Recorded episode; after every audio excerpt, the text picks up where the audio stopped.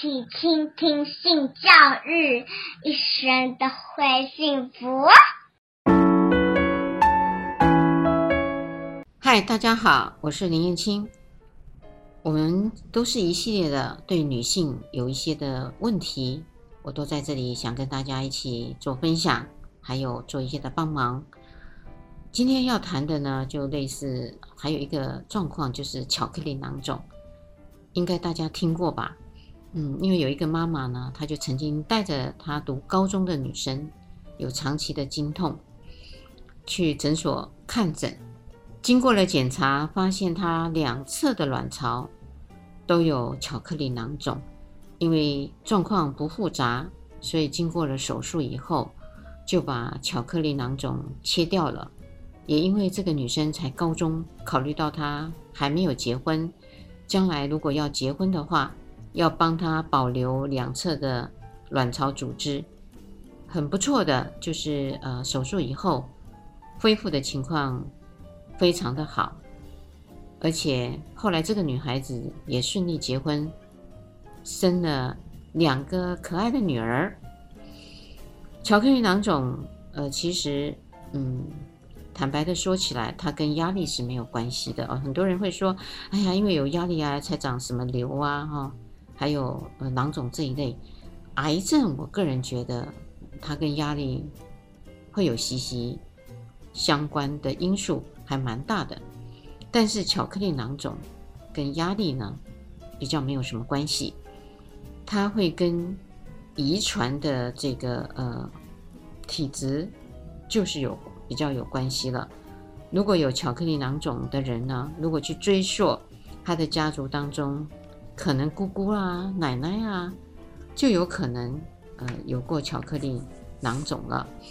那通常呃会有巧克力囊肿，经过了超音波看到，几乎都是呃蛮大的了。那这个大呢，有的人就像拳头一样大。它是不会自动缩小的，它只会继续一直长大，而且呢是会越来越痛的。当然，呃，这个越来越痛，嗯，很多人是受不了了，因此才会来找医师。这也是我一直呼吁的，不要把小病呢，呃，拖成了大病。巧克力囊肿的这个症状，它会有几个？巧克力囊肿。一般来讲，一定会有经痛，这是免不了的。止痛药呢，呃，慢慢的会失去止痛的作用了。就是你刚开始吃还有效，接下来你每次经痛吃它，发现都越来越没有效了，那你就要开始小心了，表示它已经没有办法由止痛剂来做压制了。还有一个症状就是在性交的时候会疼痛，如果阴茎呢，比较深入的去刺激到子宫颈的时候，那就会造成子宫颈的不适了，就是非常的不舒服。所以这时候还没有治疗以前呢，我就会建议，如果真的要执行性交，那就不要女生在下面的位置了，要改变成在上面的位置。你可以调整这个呃阴茎进入的深度。降低这个疼痛感，还有一个就是，呃，手术的疤痕组织也会造成周期性的疼痛，像有一些剖腹产或是自然产的伤口，它也会造成这种疼痛。接下来呢，就是它会有周期性的咳血跟流鼻血。怎么说？因为当这些的子宫内膜异位侵犯到了肺脏。鼻腔黏膜的时候，月经来，它就会顺便咳血、流鼻血，呃，不见得一定是肺部的问题，有可能就是子宫内膜异味的问题。接下来呢，就是有三十到五十百分比的这些患者呢，就有不孕症，那当然这些都会有相当大的关系了。看起来子宫内膜异位跟巧克力囊肿体质的女性，她们是容易合并有子宫肌腺瘤的，或是子宫肌瘤。最后造成最大的问题，呃，就是会不孕症。当然，这样的一个情况下，子宫里面的这个巧克力囊肿，虽然它不见得一定会变成癌症，可是也不能放下很大的心说它没有变化的可能。所以我也会建议有这样子的一个情况的女生或女性，最好每半年或一年都定期的去回诊。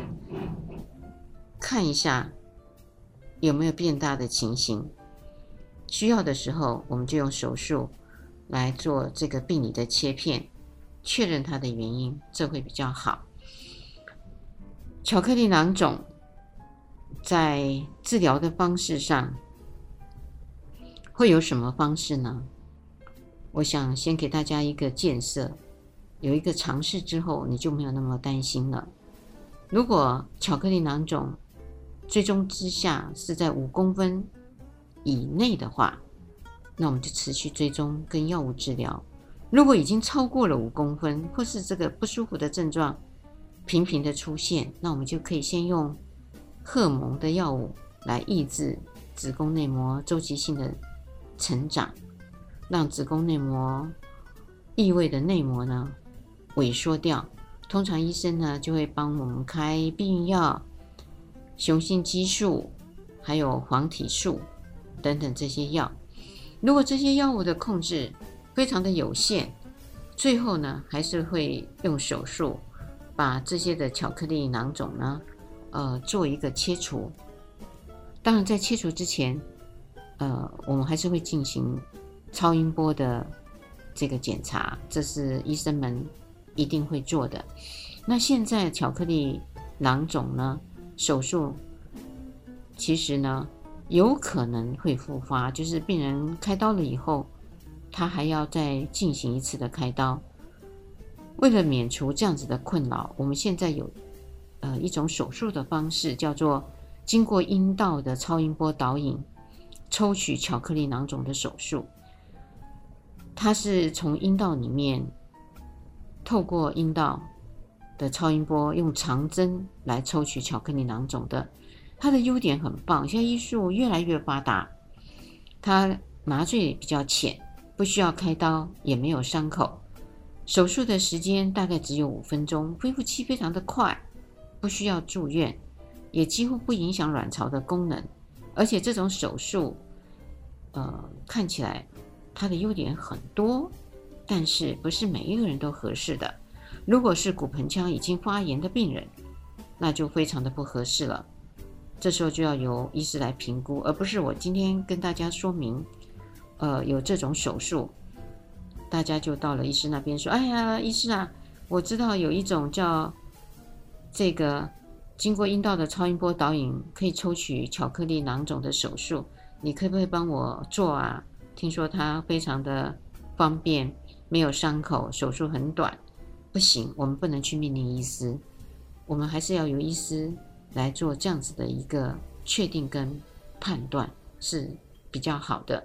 这是一个呃，我们做患者应该要有的一个素养，而不是你自己呃从其他的管道听到的一些讯息啊，网站上搜寻的一些讯息啊，就开始要跟医师讨价还价。不要这样。如果你现在有巧克力囊肿的话，就要忌口了。忌什么口呢？辛辣的重口味的食物，像烟酒、炸物、高糖、速食品、葱蒜、辣椒就不要吃了。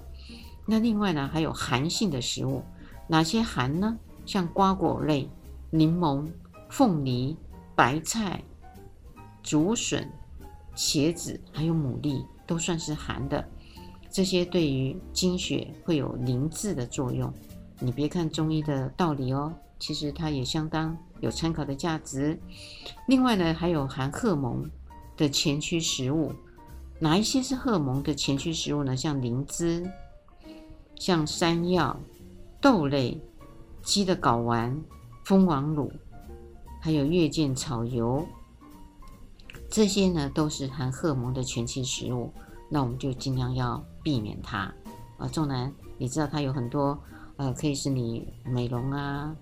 脸呢很漂亮啊，可是呢，它就是不适合你了。所以这些是我们巧克力囊肿的患者很重要的禁忌。